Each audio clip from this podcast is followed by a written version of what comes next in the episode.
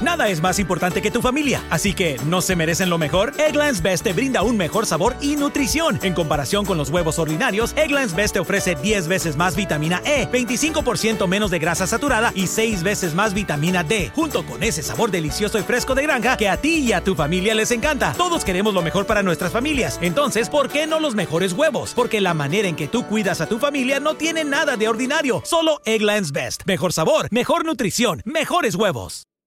Hello, beautiful. I'm Amy Errett, founder of Madison Reed, a hair color company I named after my daughter. Experience gorgeous, lasting, high quality hair color made with ingredients you could feel good about, with consistent results every time. It's easy to find your perfect shade. Book a complimentary video hair color consultation with a licensed colorist on madison reed.com and get 10% off plus free shipping on your first color kit. Use code RADIO10. That's code RADIO10. Cuán firme cimiento se ha dado a la fe. A través de la Biblia, un análisis de la Biblia libro por libro que le ayudará a crecer espiritualmente. Estos estudios fueron diseñados por el doctor J. Vernon McGee. Acompáñenos en este fascinante recorrido a través de la Biblia. La palabra pasaría si su pastor predicara hasta la medianoche? Bienvenido a través de la Biblia. Hoy estudiamos Hechos capítulo 20 cuando Pablo visitó la ciudad de Troas. La gente estaba hambrienta de escuchar la palabra de Dios, así que Pablo siguió enseñándoles hasta pasada la medianoche. Entonces sucedió algo que ahora pareciera gracioso, pero en el momento quizás asustó a las personas. Nuestro maestro Samuel Montoya nos lo contará todo a continuación. Padre Celestial, te damos gracias porque podemos estudiar tu palabra. Venimos ante ti con un corazón humilde, sincero, para ser enseñados. En el nombre de Jesús. Amén. Continuamos hoy nuestro estudio del capítulo 20 de los Hechos de los Apóstoles. Y en nuestro programa anterior estábamos considerando, o mejor, comenzamos a considerar el versículo 7. Y vamos a continuar hoy la consideración de este pasaje, de modo que leamos una vez más el versículo 7 de este capítulo 20 de los Hechos de los Apóstoles.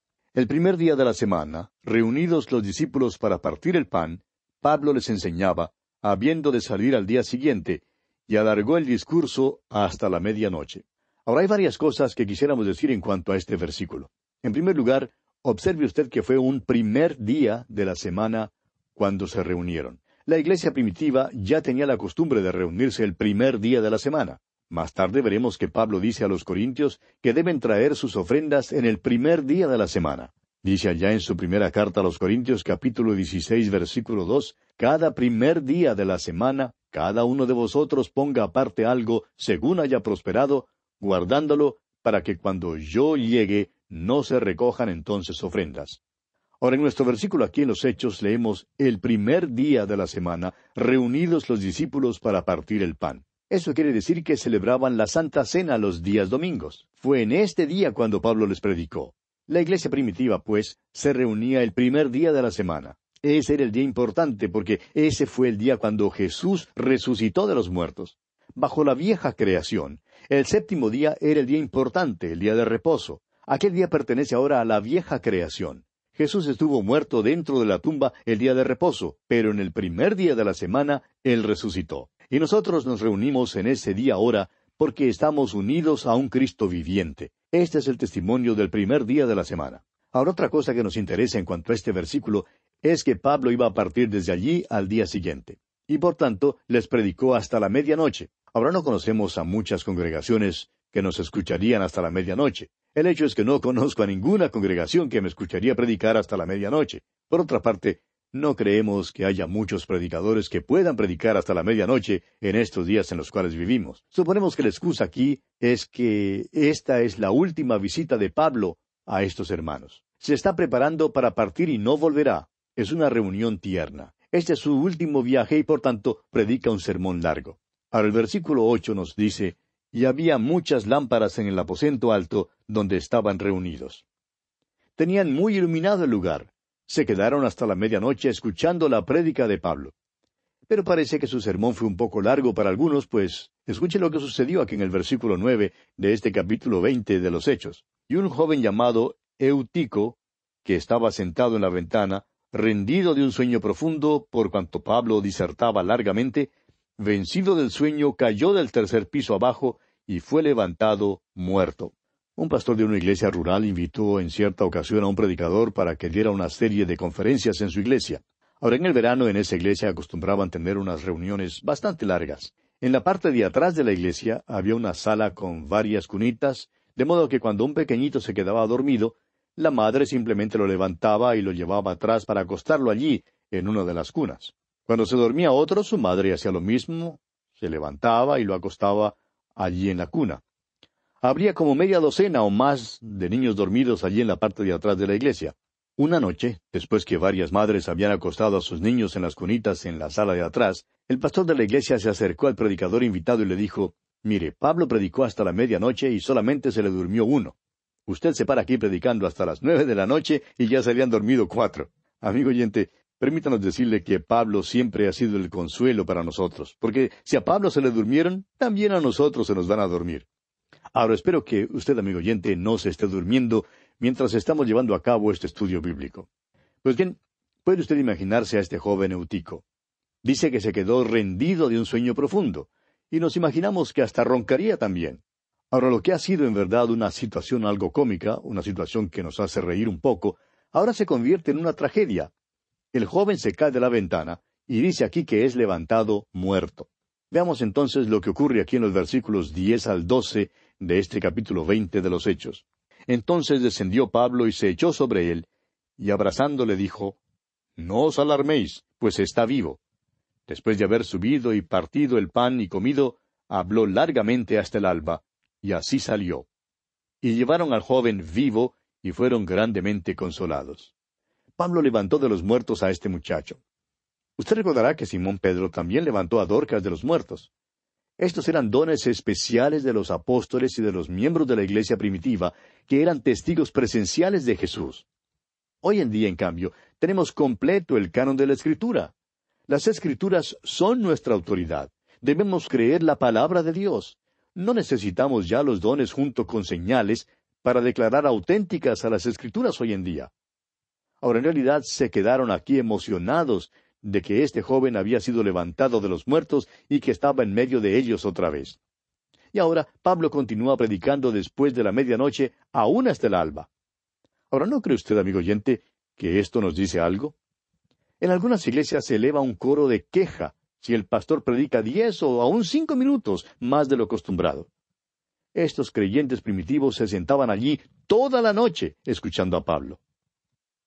Ahora quizá alguien diga, bueno, si tan solo me fuera posible escuchar predicar a Pablo, yo también le escucharía toda la noche. Amigo oyente, no creemos que Pablo fuera alguien más que un simple predicador del Evangelio. Sabemos que Apolos era un hombre elocuente, pero eso no se nos dice en cuanto a Pablo. Estos hermanos simplemente querían escuchar la palabra de Dios. ¡Cuán maravilloso es eso! Lo que ocurre es que necesitamos más anhelo por la palabra de Dios. Continuemos ahora con el versículo trece de este capítulo veinte de los Hechos.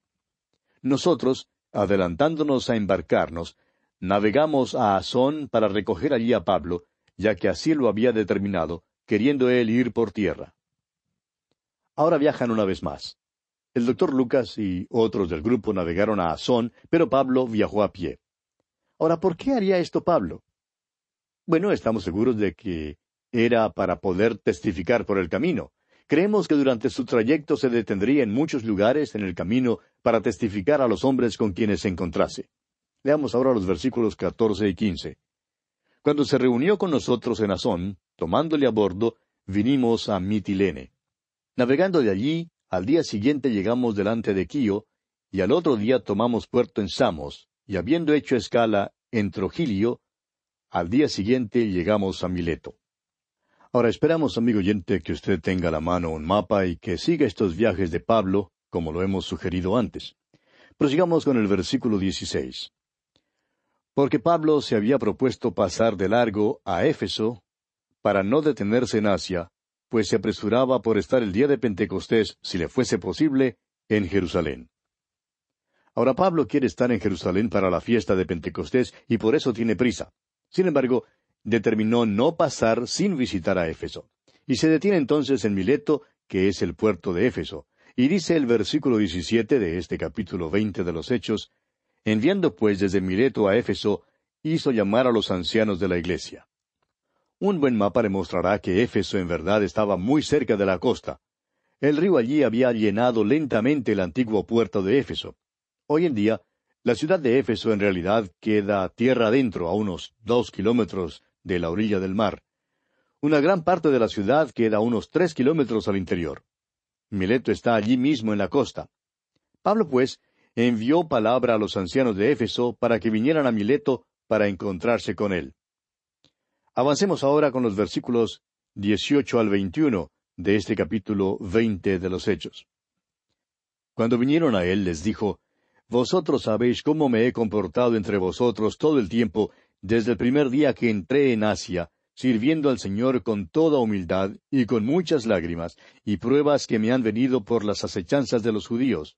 Y como nada que fuese útil he rehuido de anunciaros y enseñaros públicamente y por las casas, testificando a judíos y a gentiles acerca del arrepentimiento para con Dios y de la fe en nuestro Señor Jesucristo.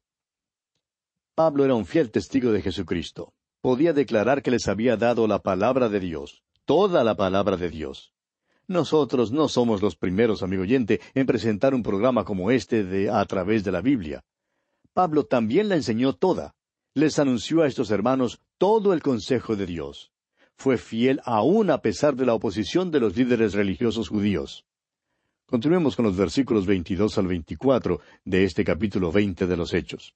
Ahora, he aquí, ligado yo en espíritu, voy a Jerusalén, sin saber lo que allá me ha de acontecer, salvo que el Espíritu Santo por todas las ciudades me da testimonio, diciendo que me esperan prisiones y tribulaciones. Pero de ninguna cosa hago caso, ni estimo preciosa mi vida para mí mismo, con tal que acabe mi carrera con gozo y el ministerio que recibí del Señor Jesús, para dar testimonio del Evangelio de la gracia de Dios. Ahora, aquí tiene usted un punto sobre el cual muchos grandes profesores de la Biblia no están de acuerdo. Muchos profesores autorizados de la Biblia creen que Pablo se equivocó al decidirse ir a Jerusalén.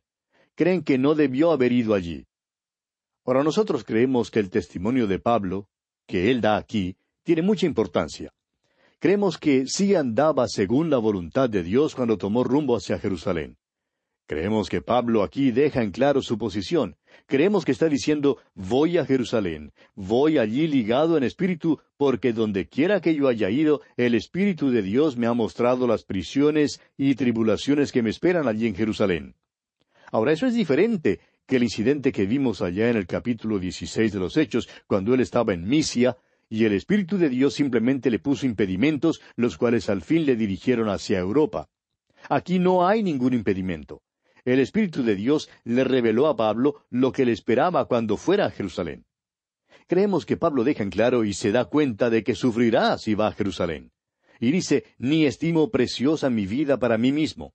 Estoy dispuesto a entregar mi vida por Jesús. Su deseo, amigo oyente, era llevar la ofrenda a los santos en Jerusalén con sus propias manos.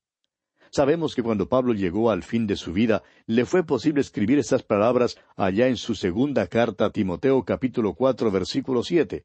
Escribió él, He peleado la buena batalla, he acabado la carrera, he guardado la fe. Volviendo ahora al capítulo veinte de los Hechos, continuemos leyendo los versículos veinticinco al veintisiete. Y ahora he aquí, yo sé que ninguno de todos vosotros, entre quienes he pasado predicando el reino de Dios, verá más mi rostro. Por tanto, yo os protesto en el día de hoy que estoy limpio de la sangre de todos, porque no he rehuido anunciaros todo el consejo de Dios. Pablo sabía que no vería más en esta vida a estos hermanos. Pablo también sabía que de veras les había dado la palabra de Dios, y se daba cuenta que no siempre había sido recibida de una manera amistosa, porque hay muchos creyentes que se dicen piadosos aún en nuestros días y en realidad no quieren escuchar la palabra de Dios. Y así fue en el caso de Pablo. Pero lo importante, amigo oyente, es proclamar toda la palabra de Dios. Y es a esto a lo que se refiere Pablo cuando dice, no he rehuido anunciaros todo el consejo de Dios. Continuemos ahora con el versículo 28 de este capítulo 20 de los Hechos. Por tanto, mirad por vosotros y por todo el rebaño en que el Espíritu Santo os ha puesto por obispos para apacentar la iglesia del Señor, la cual él ganó por su propia sangre. Creemos que el deber de los oficiales de la iglesia es velar que los hermanos de la iglesia sean alimentados espiritualmente. No deben manejar la iglesia, deben velar porque los creyentes en la iglesia sean alimentados con la palabra de Dios. Y continúa Pablo hablando aquí en los versículos 29 y 30 y dice, Porque yo sé que después de mi partida entrarán en medio de vosotros lobos rapaces que no perdonarán al rebaño. Y de vosotros mismos se levantarán hombres que hablen cosas perversas para arrastrar tras sí a los discípulos. Amigo oyente, esto ya ha sucedido. El diablo quiere meterse en una iglesia donde se enseña la palabra de Dios. A él le gustaría destruir un ministerio radial que enseñe la palabra de Dios. Hay muchas transmisiones que enseñan la palabra de Dios y nos regocijamos con estos hermanos. Pero el diablo, amigo oyente, no es nuestro amigo, es nuestro enemigo, y él quisiera eliminar la enseñanza de la palabra de Dios. Y Pablo les dijo aquí a los hermanos de Éfeso que esto les sucedería a ellos. En otras palabras, les dice que habría entre ellos mismos comejenes o polillas y que esas polillas les causarían verdaderos problemas. De modo que les dice aquí en los versículos 31 al 34 de este capítulo veinte de los Hechos, Por tanto, velad, acordándoos que por tres años, de noche y de día, no he cesado de amonestar con lágrimas a cada uno. Y ahora, hermanos, os encomiendo a Dios y a la palabra de su gracia, que tiene poder para sobreedificaros y daros herencia con todos los santificados. Ni plata, ni oro, ni vestido de nadie he codiciado. Antes vosotros sabéis que para lo que me ha sido necesario, a mí y a los que están conmigo, estas manos me han servido. Fíjese usted que les encomienda a Dios y a la palabra de su gracia. Y eso es lo que debemos hacer cuando nos apartemos los unos de los otros. Note usted también que Pablo no era codicioso del dinero. Él trabajaba, como dice él aquí, para ganarse la vida tanto para él como para los que estaban con él. Y concluye Pablo de hablar con estos ancianos y les dice en los versículos treinta y cinco al treinta y ocho de este capítulo veinte de Hechos, En todo os he enseñado que trabajando así se debe ayudar a los necesitados y recordar las palabras del Señor Jesús que dijo, Más bienaventurado es dar que recibir. Cuando hubo dicho estas cosas, se puso de rodilla y oró con todos ellos. Entonces hubo gran llanto de todos, y echándose al cuello de Pablo, le besaban, doliéndose en gran manera por la palabra que dijo de que no verían más su rostro, y le acompañaron al barco. Qué despedida más tierna y amable tenemos aquí. Vemos cómo los hermanos amaban de verdad a Pablo y él les amaba a ellos. Y así, amigo oyente, concluimos nuestro estudio de este capítulo veinte de los Hechos de los Apóstoles. Llegamos ahora al capítulo veintiuno y continuamos con el apóstol Pablo en su regreso de su tercer viaje misionero. Usted recordará que el apóstol Pablo hizo tres viajes y su regreso es como una maravillosa marcha de victoria que él tiene cuando entra en la ciudad de Jerusalén. Pero mientras él iba por el camino, recibe algunas advertencias. Después pudimos notar allá en el capítulo veinte el amable encuentro que el apóstol Pablo tuvo con los hermanos de la iglesia en Éfeso. La congregación allí lo amaba y el apóstol Pablo también amaba a esos hermanos. Sin embargo, les advirtió que de ellos saldrían lobos vestidos de ovejas que harían que algunos se separaran de la palabra de Dios. Y amigo oyente, eso también sucede en nuestros días. Ahora Pablo continúa, y si usted tiene nuestras notas, podrá encontrar un mapa donde se indica la trayectoria del tercer viaje misionero del apóstol Pablo. Si usted pone el mapa enfrente suyo, podrá ver que sale de Éfeso y baja a Mileto. Comencemos pues leyendo los primeros dos versículos de este capítulo veintiuno de los Hechos. Después de separarnos de ellos, zarpamos y fuimos con rumbo directo a Cos, y al día siguiente a Rodas, y de allí a Pátara. Y hallando un barco que pasaba a Fenicia, nos embarcamos y zarpamos. Como usted ve, toma un barco en Mileto, bajó a la costa sur de Asia Menor, Pátara, y cambió de embarcación allí. Llega a Tiro, en la costa de Israel, en realidad la tierra que se conoce hoy como Fenicia, la antigua Fenicia que viene a ser hoy el Líbano. Y notemos lo que dice aquí en el versículo tres de este capítulo veintiuno de los Hechos. Al avistar Chipre, dejándola a mano izquierda, navegamos a Siria y arribamos a Tiro, porque el barco había de descargar allí. Nos gusta mucho la manera en que el apóstol Pablo se expresa aquí. Creemos que los traductores de la versión autorizada han captado algo que las traducciones modernas han pasado por alto. Por ejemplo, cuando dice, al avistar Chipre, dejándola a mano izquierda, simplemente significa que mientras ellos navegaban hacia Tiro, Chipre se veía a la distancia. Y ellos no querían desembarcar allí. El apóstol Pablo ya había estado allí anteriormente. Lo único que significa, pues, es que cuando pasaban por esa parte, pudieron ver la isla de Chipre allá en la distancia en el lado izquierdo. Y continuaron sin parar allí y siguieron a lo que era en ese entonces Siria. Llegaron a la ciudad de Tiro, que era y había sido desde tiempos antiguos un gran centro comercial. Notemos ahora lo que dice el versículo cuatro. Y hallados los discípulos, nos quedamos allí siete días, y ellos decían a Pablo por el Espíritu que no subiese a Jerusalén.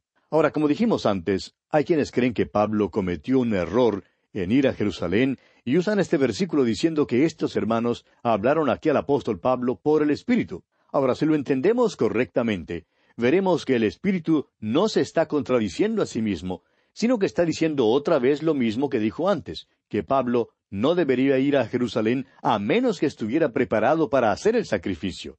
Y Pablo continúa diciendo que está dispuesto a dar su vida por el Señor Jesús. Creemos que debe ser interpretado de esa manera. Oyente amigo, el apóstol Pablo no se salió de la voluntad de Dios cuando subió a Jerusalén. En primer lugar, él tenía una razón sentimental para ir a Jerusalén. Tenía una ofrenda y la quería llevar a la iglesia en Jerusalén con sus propias manos, porque esas manos habían hecho daño a esa iglesia y eran en parte responsables de que esa iglesia hubiera llegado a tal pobreza.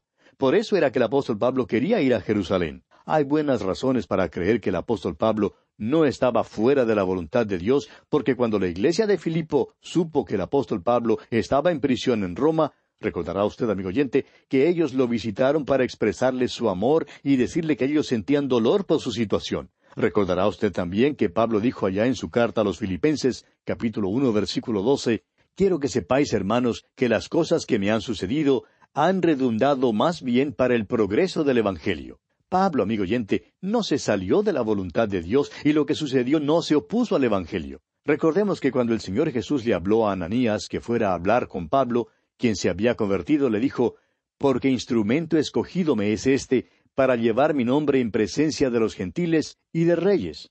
Bueno, hasta este momento no hemos visto en nuestros estudios al apóstol Pablo ante reyes. Pero después estudiaremos los capítulos en los cuales él aparece ante ellos. Pablo tuvo la oportunidad de hablar con el rey Agripa. Luego veremos que estará en Roma también, probablemente en presencia de Nerón, y llegará hasta aquellos que están en la misma casa de César. El apóstol Pablo hace referencia de esto cuando escribe su epístola a los filipenses desde su prisión en Roma. Con toda esta información, pues, que hemos obtenido, le sería muy difícil a cualquier persona decir que el apóstol Pablo estuvo fuera de la voluntad de Dios. Como lo hemos mencionado, él escribió en su segunda carta a Timoteo capítulo cuatro versículo siete diciendo He peleado la buena batalla, he acabado la carrera, he guardado la fe. Y esto lo dice cuando estaba cerca a su muerte. No creemos, pues, que el apóstol Pablo pudiera decir eso si tuviera que decir como quizá alguno de nosotros diría, por un tiempo me alejé de los caminos del Señor. Ahora yo estoy seguro que alguna vez en mi vida me salí de la voluntad de Dios, y quizá más de una vez. Pero amigo oyente, creemos que el Señor tiene cierta forma de compensar nuestra deficiencia porque nosotros no lo hacemos a propósito, y decimos que lo hacemos convencidos de que es lo mejor. Pero en el caso de Pablo, creemos que si él puede decir que ha peleado la buena batalla, que ha acabado la carrera y que ha guardado la fe, es porque no está fuera de la voluntad de Dios. Hemos pasado un poquito de tiempo en este asunto porque creemos que se presta a cierta controversia. Y vamos a detenernos aquí por hoy porque nuestro tiempo ya se ha agotado. Continuaremos Dios mediante en nuestro próximo programa. Mientras tanto, quiera Dios bendecirle ricamente. Vieron que fue un interesante estudio. Muchas gracias al maestro Samuel Montoya. Si Dios lo permite, mañana continuamos nuestro viaje en el libro de Hechos. ¿Fue de ayuda para usted el estudio de hoy? ¿Desea enviarnos algún comentario de lo que ha estado escuchando? Entonces escríbanos, no espere más. Nuestro correo electrónico es atv@transmundial.org. atv@transmundial.org Si desea recibir las notas y bosquejos de lo que estamos estudiando, suscríbase gratis en nuestra página en internet a través de la Biblia.org barra notas. A través de la Biblia.org barra notas. Looking for a brew unique to you? Find it at Kroger. Discover distinctly different chameleon organic ground coffee with flavors like Guatemala and Dark and Handsome. They're so organic, so sustainable, and so good. Visit Kroger today to get yours. Nada es más importante que tu familia, así que ¿no se merecen lo mejor? Eggland's Best te brinda un mejor sabor y nutrición. En comparación con los huevos ordinarios, Eggland's Best te ofrece 10 veces más vitamina E, 25% menos de grasa saturada y 6 veces más vitamina D, junto con ese sabor delicioso y fresco de granja que a ti y a tu familia les encanta. Todos queremos lo mejor para nuestras familias, entonces, ¿por qué no los mejores huevos? Porque la manera en que tú cuidas a tu familia no tiene nada de ordinario, solo Eggland's Best. Mejor sabor, mejor nutrición, mejores huevos.